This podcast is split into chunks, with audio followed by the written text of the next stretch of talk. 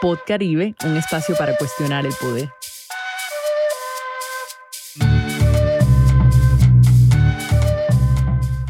¿Cuál es su primer recuerdo escolar? ¿Cuál es el recuerdo que más atesoran? O tal vez el que quisieran poder olvidar. La escuela es un espacio de múltiples vivencias. Puede ser refugio, laboratorio o pesadilla. La experiencia de cada persona dependerá de su historia personal y familiar. Sin embargo, en Colombia y el Caribe, la experiencia escolar también está marcada gravemente por la desigualdad. Tanto para estudiantes como para docentes, la experiencia escolar está atravesada por las brechas entre lo rural y urbano, lo público y lo privado, o la pobreza y la riqueza conversemos sobre educación. Pod Caribe, un espacio para cuestionar el poder.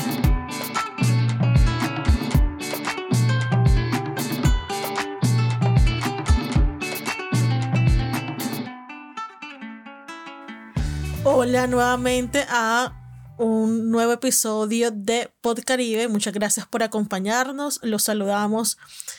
como siempre, Belén Pardo, Franklin Martínez y quien les habla, Adriana Algarín. Nos quisimos reunir para conversar sobre educación en el día de hoy. Un poco, realmente este tema ya estaba cuadrado, pero sorpresivamente eh, nos topamos como con todo el tema de las recientes semanas, de los conflictos entre FECODE y el gobierno nacional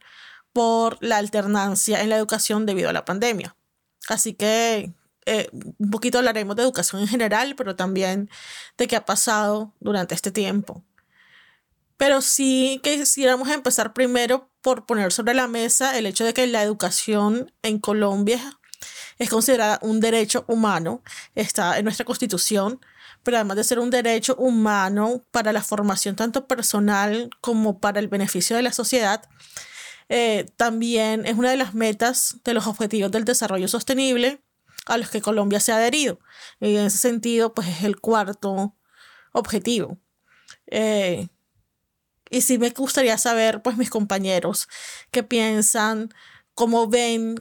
la educación como derechos, qué tal estamos en Colombia y en el Caribe frente a eso. Hola Adri, hola Franklin, un saludo a quienes nos escuchan en este episodio. Sí, es interesante la coincidencia que se da entre nuestra idea de hablar sobre este tema y lo que mencionas de la conversación, digamos, en, las redes y de la discusión alrededor del regreso a clases después de la pandemia, porque evidentemente la discusión nos pone nuevamente a pensar en la educación como un derecho. Eh, y en las dificultades que se han enfrentado siempre para que la gente lo pueda ejercer. Eh, a mí me parece interesante el tema del derecho a la educación, que es un derecho que eh, tiene un límite, es decir, uno cursa su educación primaria hasta cierta edad y su secundaria y es un derecho que después de cierto momento ya es difícil ejercer para una persona. Si no se le garantiza a los niños y las niñas en cierta edad el acceso a la educación, es difícil garantizarlo después. Y nosotros ahí tenemos dificultades porque hay un montón de circunstancias que se cruzan, que son eh, las brechas que existen entre las entre los distintas posibilidades de acceso. Entonces, aunque esté instaurado, no sé si es la palabra, en nuestra constitución política, aunque haya un montón de reglas y legislación que regula y trata de organizar el, derecho a la educación, realmente hay muchas dificultades porque entre otras porque muchas veces el tema del derecho a la educación se entiende solamente como acceso, es decir, como que existan escuelas y maestros que pueden dar las clases en algún lugar, pero se pierden de vista otros elementos que tienen mucha relación con el derecho, como la posibilidad de permanencia, por ejemplo, en la escuela, que se tiene mucha relación con si hay oportunidades y posibilidades en cada una de las casas para que niños y niñas y jóvenes se mantengan en, la educación hasta que la culminen, eh, que tiene que ver con la pertinencia de lo que se enseña, que tanto eso que se enseña luego tiene una utilidad eh, no solamente el hecho del aprendizaje, sino una utilidad en, la cotidianidad, en la vida práctica de la persona y responde realmente a las necesidades de la, de la transformación de la sociedad para la cual la educación tiene un papel eh, súper fundamental. Y luego también eh, qué tanto esa educación está dialogando con las circunstancias que se van presentando en la vida cotidiana, no solamente como en la transformación general de la sociedad para la cual la educación aporta, sino también lo que pasa, por ejemplo, en una circunstancia como la de la pandemia, que trastoca absolutamente todo el, funcionamiento de la sociedad y por lo tanto también el funcionamiento de la escuela y del proceso educativo. Y ahí que tocas el tema de la pandemia, Belén, es muy interesante eh, comenzar a hablar entonces de cómo era la educación antes de la pandemia, cuáles eran los retos y, éxitos y, bueno, la situación de la educación y cuáles han sido los retos, que sin lugar a duda no se puede hablar de, situaciones positivas, sino de los retos que la pandemia ha puesto sobre el sistema educativo, sobre los estudiantes y sobre eh, los profesores en toda eh, la región caribe. Y al respecto, nosotros en este episodio quisimos darle voz a maestros y maestras en el Caribe que han experimentado de primera mano todos estos retos. Y en ese sentido quisiera darle eh, la palabra a Bienvenida Calderón, quien nos habla un poco sobre los retos que trajo la pandemia y eh, la educación eh, en el Caribe. El mayor reto para la educación rural en pandemia ha sido la baja conectividad que nos llevó a buscar estrategias de aprendizajes con los estudiantes, como es la elaboración de guías para un trabajo remoto, debido a que no se cuentan con los recursos para un trabajo virtual. Ya, es algo que es muy loable porque tanto los estudiantes, padres de familias y docentes todos nos pusimos la camiseta para sacar este proyecto adelante ante esta situación que estábamos viviendo en la actualidad. También fue algo innovador y porque a ellos les tocó asumir un nuevo rol, como fue involucrarse más en el proceso de formación académica de sus hijos ya que muchos padres de familia toda esta responsabilidad se la dejaban a la escuela, a los docentes. Ellos no participaban y en este momento a los padres de familia les tocó ser maestros, eh, guiar a sus hijos, asesorarlos y se pudieron dar cuenta que ellos también pueden ser unos buenos maestros de sus hijos. En este sentido fue el alcance de un logro porque ellos demostraron que sí se puede. Entonces, es algo ganancioso porque la situación los llevó a demostrar que ellos también pueden ser unos buenos maestros. Eh, los retos también ponen de presente, digamos, o debemos ver estos retos en contexto. ¿Y cuál es el contexto del sistema educativo en Colombia? Entonces, para simplemente como aclarar un poco de lo que estaremos conversando el día de hoy, es, por una parte, que el sistema educativo en Colombia lo conforman la educación inicial, la educación preescolar, la educación básica, que son los cinco grados de primaria más los primeros cuatro grados de secundaria, y la educación media, que serían nove, eh, décimo y once. Y finalmente la educación superior. Porque quisimos como de pronto también poner esto en el contexto de la pandemia, sabemos que los mayores retos se encuentran quizá en la educación básica, eh, tanto primaria como secundaria, y nos enfocaremos un poquito con eso. O sea, los maestros y maestras con quienes conversamos trabajan en, estos niveles educativos. Y también, antes de como seguir a la siguiente sección, yo sí quisiera también poner de presente un poco lo que decía Belén de la educación para qué. Y me gustó mucho algo que encontré eh, Julián de Subiría Samper, que es un pedagogo maestro y que tiene columnas en El Espectador, él dice que la educación debe cumplir tres propósitos, enseñarnos a pensar, a comunicarnos y a convivir con otras personas. Entonces, más allá de aprender de memoria cosas en la escuela, realmente debería ser un espacio que forme capital humano, no solamente como máquinas para el sistema productivo, sino también para vivir los unos con los otros de manera armónica, eh, humanos, naturaleza, etc. Así que quédense con nosotros, ya seguimos.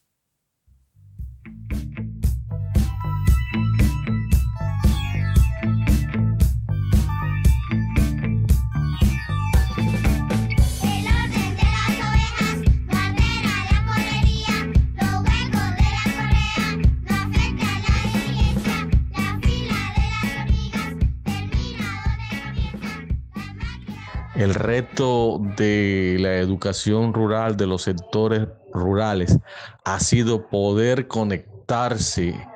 a un dispositivo y poder eh, enviar a los docentes o a las instituciones los talleres que se está trabajando como eh, por ejemplo en escuela en casa. Ese ha sido uno de los retos, salir adelante ante esta poca tecnología que existe y la poca ayuda del Estado para poder subsistir y ganar los años de sus hijos. Escuchando los testimonios de Luis Arjona, que nos acompañó desde Sabana Larga, y la señora Bienvenida Calderón, quien está en Monte Carlo, en Bolívar, pues surgen como, o ponen en la, en la mesa la experiencia de las personas que viven lo que ya hemos mencionado antes, ¿no? Las brechas. Pero de qué estamos hablando cuando hablamos de las brechas, ¿no? Y sí me gustaría pronto ustedes, cuando estaban preparando el episodio, cómo sintieron, que cuáles son e, e, esas diferencias que se están dando en la región frente a, al país, pero también dentro de la región. Bueno, ahí ayudándonos de lo que ha compartido el Observatorio de Educación del Caribe Colombiano de la Universidad del Norte. Lo primero que yo tendría que decir es que efectivamente no es una brecha, sino muchas, porque las brechas se entrecruzan eh, entre lo urbano y lo rural, entre lo público y lo privado, entre lo rural muy distante y lo rural no tan distante de los centros urbanos. Eh, o sea, como que hay otros, otras circunstancias que atraviesan el tema y que claramente pues en, eh, cuando otras circunstancias, como mencionábamos antes, como la pandemia, se cruzan con esa brecha ya existente, pues los resultados también son más catastróficos en unos lugares que en otros. Pero volviendo al, a lo que ha identificado el observatorio alrededor de lo que pasa en educación en el Caribe, hay al menos tres cosas importantes para mencionar. Una tiene que ver con la brecha entre lo urbano y lo rural y me va a permitir más o menos medio leer resumido de lo que dice el observatorio, que la asistencia a la escuela disminuye de manera drástica después de los 15 años en todo el país. Pero en las zonas urbanas pasa del 96.7% entre los 6 y los 14 años al 86.7% para las personas entre 15 y 16 y luego a un 61.5% entre los 17 y los 18. Y sin embargo en las zonas rurales baja mucho más porque llega al 75% y luego al 42% en los rangos más altos de edad. Es decir, cuando los chicos llegan a los 15 años, se retiran mucho más del sistema educativo en las zonas rurales que en las zonas urbanas. En el Caribe, eso es digamos las cifras en el, a nivel nacional, pero en el Caribe, aunque se mantiene el promedio eh, nacional en el rango entre los 15 y los 16 años, a partir de los 17 años la caída es muy, mucho más alta en cuatro departamentos, Magdalena, Sucre, La Guajira y el Atlántico. Entonces ahí ya, aunque estamos hablando de lo mismo, estamos hablando de deserción escolar, sí hay una diferencia entre urbano y rural y además hay una diferencia más marcada en cuatro de los departamentos de la región Caribe. Como les decía, hay otros dos temas que me parece que sería chévere que los mencionáramos y habláramos de ellos, que son qué pasa entre la escuela privada y la escuela pública o qué pasa en pandemia con la brecha digital que fue como la que más se mencionó en, los, en el último año. Bueno, ahí hay dos cosas, ¿no? Eh, uno, que quisiera también así como aclaramos en la primera sección de que estamos hablando cuando hablamos del sistema educativo, es como quien es responsable eh, de la educación en, los diferentes niveles. Entonces, reconocemos fácilmente como el Ministerio de Educación, pero también el, la educación como servicio público es un servicio descentralizado y hay una gran responsabilidad por, mayoritariamente de los departamentos, es decir, las gobernaciones. Pero por otro lado, eh, por ley nacional, un decreto nacional, los, municipios con más de 100.000 habitantes también pues tienen control sobre su educación. En ese sentido, por ejemplo, Barranquilla eh, tiene su secretaria de educación, es responsable de administrar los recursos en educación. Y para mí eso juega un papel fundamental en la brecha que vemos entre las escuelas privadas y las escuelas públicas. Porque como eso depende necesariamente de la capacidad institucional que tenga cada secretaría, ya sea departamental o municipal, para manejar esos recursos. De eso dependerá la inversión que se haga en infraestructura, por ejemplo, que tiene que ver mucho con la cobertura, también con el manejo del dinero de los planes de alimentación escolar, que son fundamentales también para comprender las diferencias que se puedan dar en los resultados que se obtienen. Eh, en las diferentes escuelas. Justo investigando para este episodio me encontré con un seminario en la Universidad de los Andes en el que la investigadora Stephanie Majerowicz, perdonen si no pronuncio bien su apellido, encontraba que incluso como el, servicio es descentralizado, las escuelas que construyen algunos eh, municipios que manejan directamente la inversión en educación, lo que hacen es que hacen los colegios más bonitos, pero no necesariamente para responder a las necesidades que hay en torno a educación en su territorio, sino simplemente para la visibilidad que eso pueda tener en réditos políticos, o sea, como para decir yo hice esto y mira cómo bonito me quedó. Entonces, sí hay como todo un problema en cuanto a cobertura y en la brecha de cobertura que podamos ver entre lo público y lo privado en cuánta plata se meten. Pero también yo creería que afecta muchísimo la, la cobertura, ¿no? Y como en los colegios públicos tiende a ir personas con menos poder adquisitivo o, o gente pobre, pues también parte de la, de la deserción escolar creo que atraviesa eh, eso, ¿no? Que la, la, gente que trabaja, las adolescentes en embarazo, todas esas son factores que afectan la cobertura más allá de, de, otras cosas que puedan estar sucediendo, es el contexto de, estas, de las personas para, para acceder a, la educación. Antes de retomar el tema de las transformaciones, digamos, o las ampliaciones quizás de la brecha que, que, hay en, en, pandemia y que de todas maneras no es que no estaban, sino que se acrecientan, me parece que sería útil que escucháramos a Andrea Pineda de la Asociación Nacional de Estudiantes de Secundaria eh, y también a, a Bienvenida nuevamente, porque ellas hablan de los problemas en materia de educación que estaban previos a la pandemia y que creo que son también una de las razones por las cuales Hace unos días tenemos esta discusión sobre el retorno a las aulas, que no tiene que ver solo con vacunación y distanciamiento, sino como con otras dificultades que presentan las, las escuelas en el país. El problema de la educación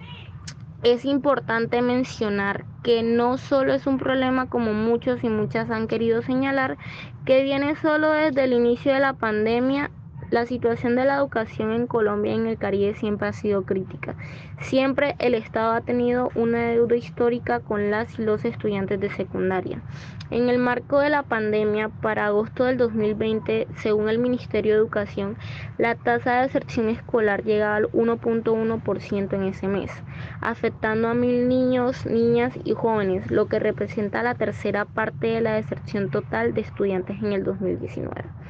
En este mismo orden de ideas, Los departamentos del Caribe colombiano están en problemas porque presentan un atraso grandísimo en el ámbito de lo tecnológico y de la conexión.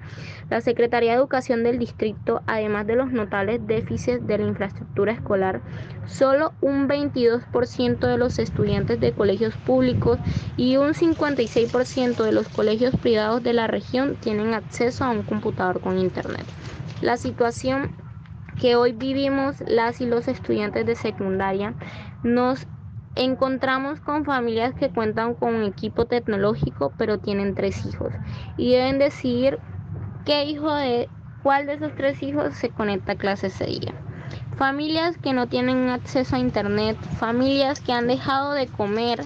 para poder garantizarle la educación a sus hijos. La difícil decisión si elegir qué comer o que sus hijos estudien. Esto claramente pues ha aumentado la decepción escolar. Pues es de conocimiento que las condiciones socioeconómicas y culturales en general son distintas y las oportunidades en cuanto a la logística académica también.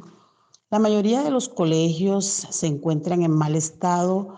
eh, refiriéndonos a la planta física. Eh, la conectividad es bastante inaccesible para muchos estudiantes por razones de la poca cultura del Wi-Fi y el poco uso de la tecnología para complementar su proceso educativo. La mayoría de los estudiantes adolecen de los recursos tecnológicos que ayudan y facilitan su desempeño académico en estos tiempos de pandemia. Todo esto amplía esta brecha entre el campo y la ciudad, notándose la desigualdad al momento de acceder y manejar estos recursos tecnológicos. Y bueno, continuando con, las brechas, eh, estos dos audios me permiten a mí hablar ahora ya de, de una parte que ha sido presente durante el confinamiento eh, producto de la pandemia y es, bueno, la brecha digital en el Caribe colombiano. Entonces, primero quisiera decir que, bueno, eh, no, las no las podemos ver separadas, sino que todas estas tres brechas van juntas. O sea, que es prácticamente que el efecto es casi que exponencial. Según el Ministerio de Tecnologías de la Información y Comunicaciones, el MINTIC de Colombia, eh, la velocidad de Internet en zonas rurales promedio va entre 0 y 7,7 megabits por segundo. Si uno lo compara con zonas urbanas, son que eh, la velocidad en ese caso supera los 17 megabits por segundo. ¿Esto qué quiere decir?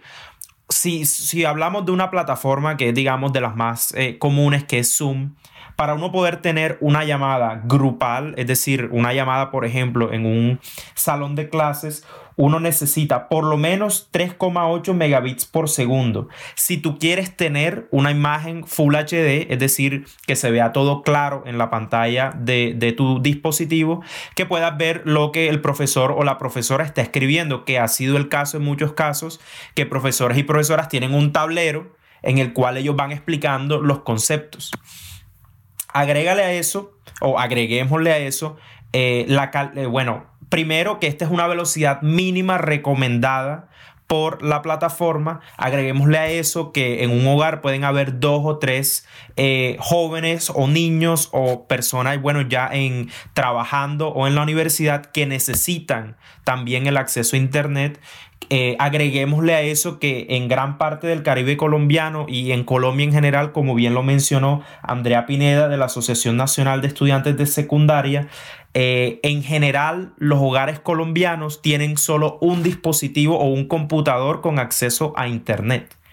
Sumémosle a eso que en, en eh, bueno, las bajas velocidades en las zonas rurales se deben mucho a que el acceso no es, no es fijo, es decir, no es que hay un cable que va hacia el, corregimiento o la vereda que transmite internet, que es mucho más rápido. En este caso es a través de conexiones eh, de datos celulares, las cuales no necesariamente son eh, tan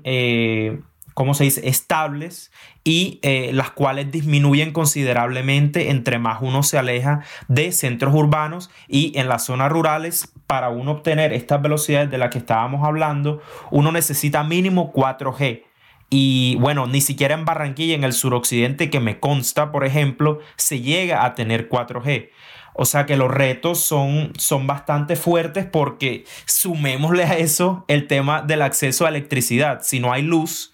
si no hay eh, una, corriente eh, constante hacia los hogares, pues tampoco se pueden conectar. Entonces son, bueno, eh, todos estos tres retos se ven juntos en la pandemia y aumentan estas brechas considerablemente.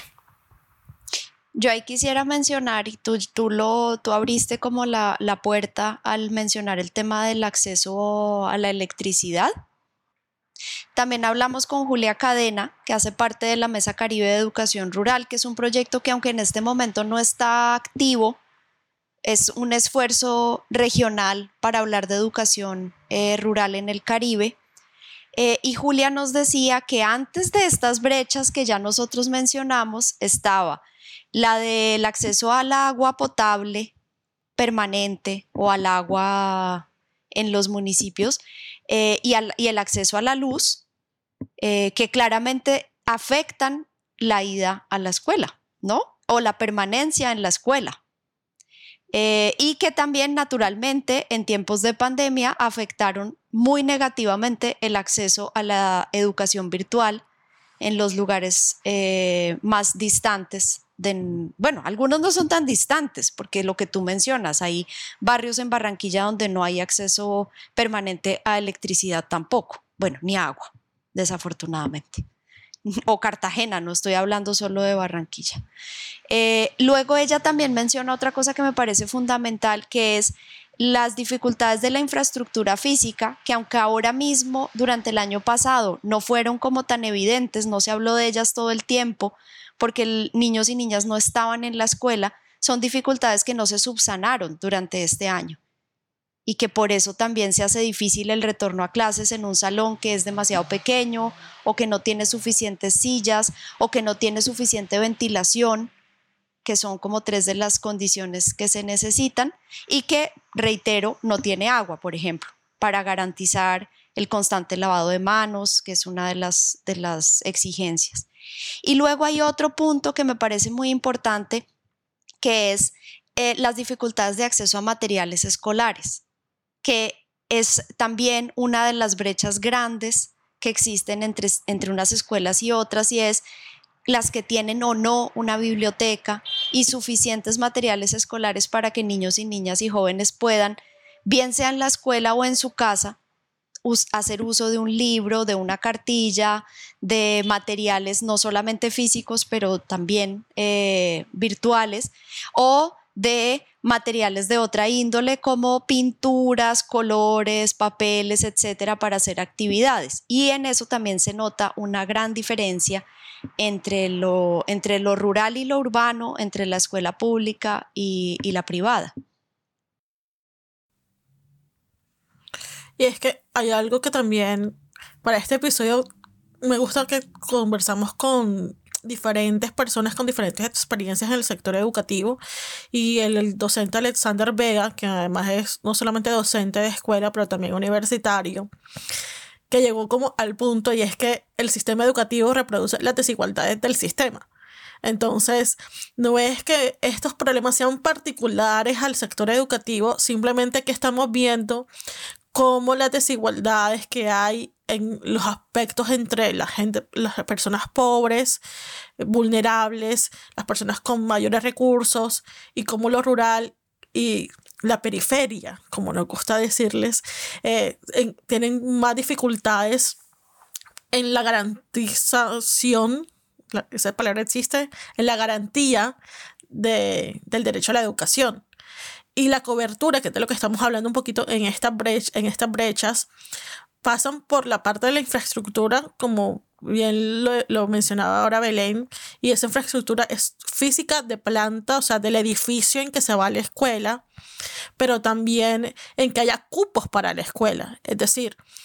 ya Belén lo mencionaba antes, ¿no? O sea, aquí solamente estamos obligados, el Estado está obligado a brindar educación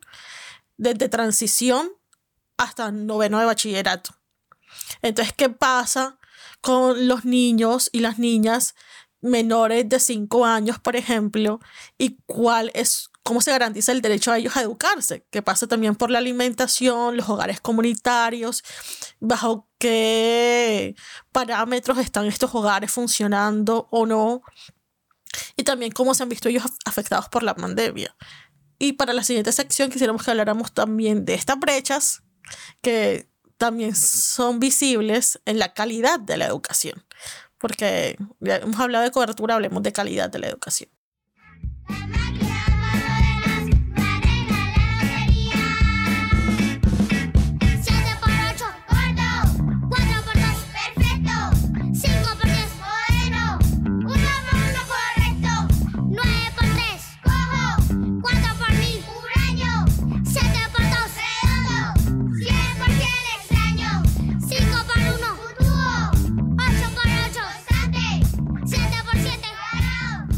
¿Cómo se ven estas mismas brechas en calidad de la educación?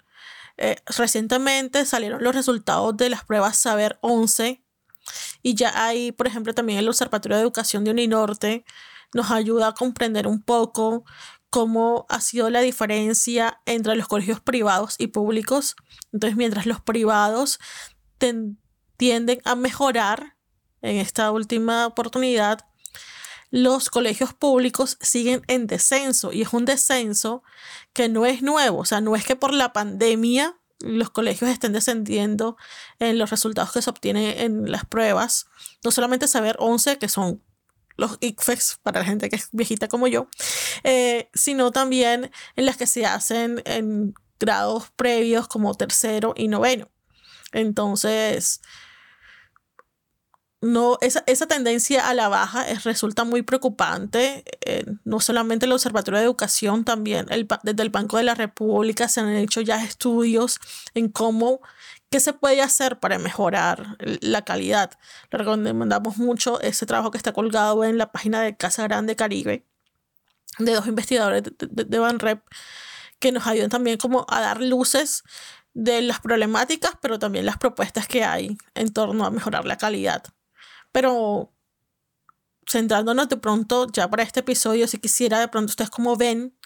el tema de, de las brechas en calidad.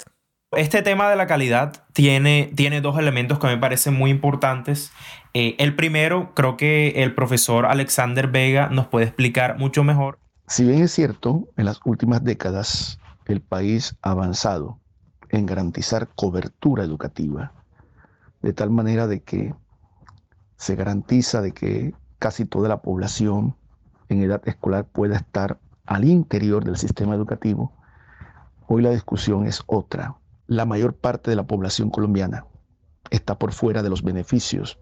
de un sistema educativo de calidad, lo cual dificulta a su vez la movilidad social. Y eso constituye un serio obstáculo para generar un desarrollo sostenible que permita que el país pueda seguir avanzando en sus derroteros como nación. Y Rodolfo Ginás, en el libro Colombia al filo de la oportunidad, él escribe algo que me parece muy importante y que sigue estando vigente. El bajo impacto de la educación de calidad repercute en la calidad de la fuerza laboral, pero también en el hecho de que hoy esté completamente ausente en términos societarios, valores como la solidaridad, la convivencia pacífica, el respeto por la vida y la equidad. Como bien lo mencionó, uno de los primeros retos que la educación en Colombia tenía era el tema de la cobertura. Actualmente es mejorar estos resultados, eh, no solo porque estas pruebas estandarizadas nos dan eh, una, una imagen muy general de cómo el país está en términos de comprensión lectora, que fue uno de los puntos que el profesor menciona, sino que la calidad además tiene que ver con la forma en que maestros y maestras en el país pueden acceder primero a posibilidades de formarse como profesores y segundo tienen que ver con la carga laboral que los maestros, los maestros y maestras tienen en el país. En conversación con el profesor Alexander Vega y revisando también eh, en nuestra investigación otras fuentes, eh, nosotros encontramos que, bueno, según el tiempo, alrededor del 88% de maestros entrevistados en el país sienten que su eh, carga laboral ha aumentado y como dice el, el, profesor Alexander Vega, esto tiene que ver por diversos motivos que sin lugar a dudas afectan el rendimiento de los profesores. Uno de esos es, bueno, primero pasar abruptamente a la virtualidad sin herramientas, sin formación suficiente para manejar estas herramientas, lo cual no tiene que ver solamente con poner eh, una, una, por ejemplo, una presentación de PowerPoint, sino que tiene que ver cómo mantener a los estudiantes prestando atención cómo utilizar de manera efectiva las herramientas virtuales para utilizar, por ejemplo, una pantalla táctil, el teclado, cómo hacer quizzes, cómo, cómo evaluar, por ejemplo. Todo esto va de la mano y, tiene, eh, y está relacionado con la forma en que el sistema educativo se da. Y por el otro lado, bueno, los efectos psicológicos del confinamiento, por un lado, y en segundo lugar, eh, el desgaste que se da al uno estar todos los días frente a una pantalla, más de ocho horas al día, que es el caso de los maestros, que bueno, dando clases, más calificando, más contestando de pronto correos electrónicos, eh, asistencia a los estudiantes de pronto un poco más personalizado, etcétera. Y eso sin mencionar los maestros y maestras que también puedan ser padres o madres de familia. Que ahí, como decías tú antes, súmale eh, también esa carga de estar atendiendo la educación de tu hijo, porque yo sí creo que el papel que juegan la familia en el acompañamiento, en la formación, puede resultar vital para, el, digamos, el éxito que uno pueda tener en, su, en su proceso educativo. Y es que incluso ya antes de la pandemia, eh, FECODE, que es la Federación Colombiana de Educadores, y entre otras cosas, bueno, lo que mencionaste tú al principio, Adriana, eh, hubo un, un, debate, una discusión y, bueno, una pelea entre el gobierno nacional y FECODE por el tema de volver a las aulas. Tiene que ver con esto también, es decir, bueno, no se puede simplemente decir que, que van a volver a las aulas sin las condiciones favorables para poder ejercer su trabajo. Y por el otro lado, em, FECODE ya tenía o ha tenido históricamente demandas hacia el gobierno que si uno se va, por ejemplo, a, sitios de noticias, FECODE anualmente está realizando protestas, está realizando eh, exigencias al gobierno nacional para mejorar las condiciones laborales. Y si esto era antes de, bueno, de todo esto que ha pasado, una vez más, o sea, el las cosas realmente han empeorado con, la pandemia. Si eran mal eh, durante, bueno, las clases presenciales, ahora en la virtualidad pues está peor. Y por un lado son las condiciones laborales de los, de los docentes eh, que incluyen la, forma como están contratados. Eh, digamos que lo, en la escuela pública el contrato puede ser provisional o puede ser en propiedad. Si es en propiedad, eso es algo que hace el Ministerio de Educación. Y si es provisional, eso ya lo hace el departamento o el municipio, dependiendo de si está certificado o no. Y eso también, pues, por un lado, resulta como da paso a la precariedad y lo difícil que es que haya profesores de planta eh, en las zonas rurales, por ejemplo, o zonas vulnerables, porque ya hemos visto en el episodio pasado que en el Caribe hay muchas zonas vulnerables por conflicto armado entre otras cosas. Pero además de eso, las investigaciones como la de Van Rep que ya había mencionado antes, encuentran que la calidad educativa que reciben los docentes también afecta gravemente la educación que reciben los estudiantes. Entonces, el informe dice que encontró que los egresados de programas de licenciatura del Caribe están sistemáticamente por debajo del promedio nacional, con brechas especialmente grandes en La Guajira y Bolívar, que son de por sí también La Guajira, departamentos que se encuentran por debajo de las brechas regionales en educación. Porque además que nos hemos concentrado nosotros mucho de pronto en de pronto datear lo que sucede a nivel rural urbano en el Caribe, pero además multipliquen que eso, comparado a nivel nacional, todavía nos rajamos muchísimo más. Y si nos comparamos Colombia a nivel internacional, que son las pruebas PISA, todavía nos rajamos mucho más. Entonces, en esa escala, uno sí tiene que ver como la magnitud del problema, ¿no? Y sobre todo las, los departamentos y las secretarías de educación municipales sí tienen como una responsabilidad en otorgar acompañamiento a los docentes y a los directivos de las escuelas para que accedan a recursos para ellos también aprender de pronto y capacitarse en los, en los problemas que decía Franklin. Yo quisiera agregar una cosa, súmele, como dice Franklin, una cosa más y es, por un lado, la mm, como, no sé cómo llamarlo, como la pérdida de importancia que ha tenido la figura del maestro en nuestra sociedad y la maestra, que de alguna manera, no me atrevería a decir que menos importante, pero es para la sociedad es más difícil reconocer la importancia de sus maestros y maestras y eso se evidencia en temas salariales, en la soledad de maestros y maestras en sus luchas sindicales. Y por otro lado, la mm, no sé, como la estigmatización también de la figura del maestro y la maestra. Hemos visto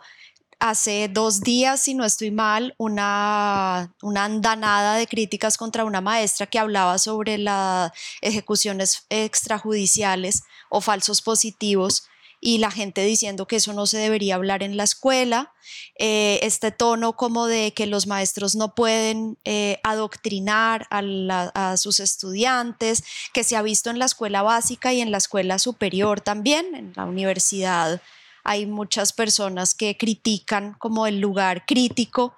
de ciertos maestros frente a algunas cosas en sus clases y todo eso se suma también a la dificultad para garantizar una educación de calidad que volviendo a lo que decía Subiría y que mencionaste tú Adri al inicio del episodio, tiene que ver también con, con el pensamiento crítico. Eso es parte de la calidad de la educación. Y si no se reconoce en la sociedad el papel fundamental de maestros y maestras para desarrollar eso, y se reconoce en todo sentido, es decir, en la autonomía también para el desarrollo de los contenidos, eh, en la exigencia que tiene eso para una sociedad en términos económicos de garantizar formación a maestros y a maestras y obviamente exigirles, eso sin ninguna duda. También la sociedad y el, y el, sistema educativo en sí mismo tiene obviamente toda la la potestad de exigir la, calidad, pero tiene unas exigencias en materia de acompañamiento, de dotación, de conocimientos, de infraestructura, etcétera, que tienen mucho que ver también con, las, con garantizar una educación de calidad.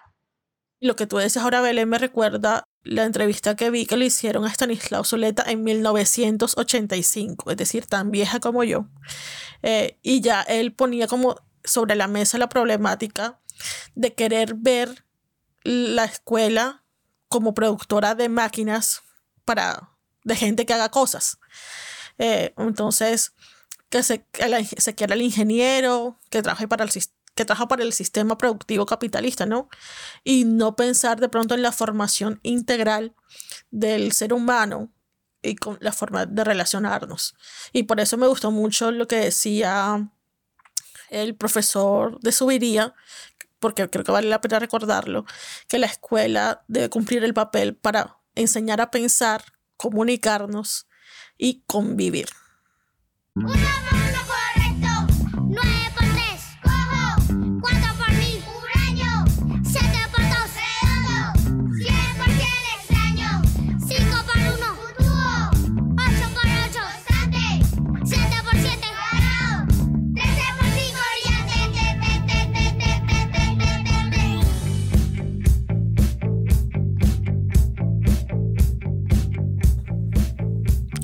Para finalizar este episodio, pues, ¿qué podemos hacer? Les recomendamos leerse el documento producido por el Banco de la República, que tiene como cuatro propuestas de política pública que podrían implementar los gobiernos locales para superar las brechas en infraestructura, en calidad, en cobertura. Pero también, por un lado, sí queremos reconocer la labor de los docentes y pues casi que de la comunidad educativa, ¿no? Docentes, estudiantes, familiares que se han puesto la camiseta para sacar adelante los procesos educativos de niños y niñas durante la pandemia y antes de la pandemia también. O sea, hemos visto siempre casos de los esfuerzos que a los, a los que se somete la gente por lograr educarse. Yo quisiera rescatar una historia que tiene que ver con educación, tiene que ver con el entorno rural y que de alguna forma, a pesar de que las cifras nos hablan de una reducción en la calidad en las pruebas y que sabemos que hay un reto grandísimo eh, que no nos va a costar poco recuperar eh, en términos de cobertura, de calidad, de acceso a la educación, porque la pandemia apenas empieza a mostrar como las consecuencias de, de, su paso que sigue estando. Quisiera resaltar una, una historia que leímos hace unos días de dos chicos. Uno de ellos es Pedro Carballo, que tiene 21 años y hace parte del equipo de comunicación rural de organizaciones de población desplazada de los Montes de María. Y el otro se llama Ronald Mendoza, que es gestor ambiental y tiene 22 años y se ha dedicado a defender el ecosistema del bosque seco desde que era muy jovencito. Ellos dos, eh, uno en María la Baja y Ronald en el Carmen de Bolívar, eh, se acaban de ganar una beca que otorga el programa solidario Itacho,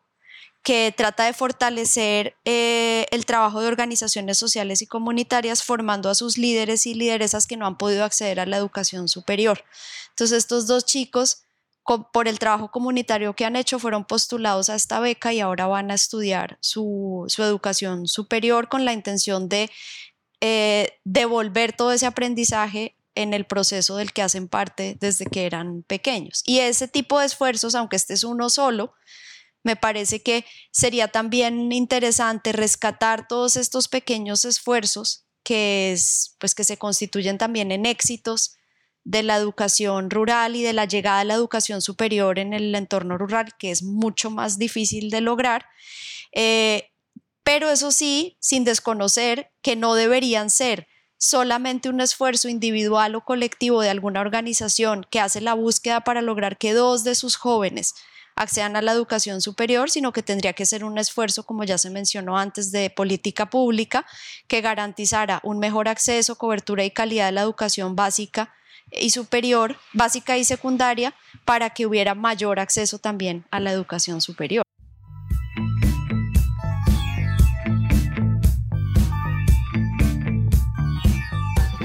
Este episodio fue grabado el 10 de abril de 2021 desde Barranquilla, Uppsala y Birmingham. La canción escuchada en este episodio se llama Las Tablas de Edson Velandia.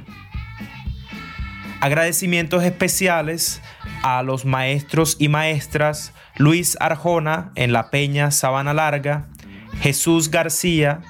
en la Retirada Ponedera, Bienvenida Calderón en Montecarlos, María la Baja, Julia Cadena de la Mesa Caribe de Educación Rural, Andrea Pineda, estudiante de secundaria y miembro de la Asociación Nacional de Estudiantes de Secundaria, y Alexander Vega Lugo, maestro en la ciudad de Barranquilla, Colombia. Pod Caribe es un proyecto de Adriana Algarín, Belén Pardo y Franklin Martínez. Pod Caribe, un espacio para cuestionar el poder.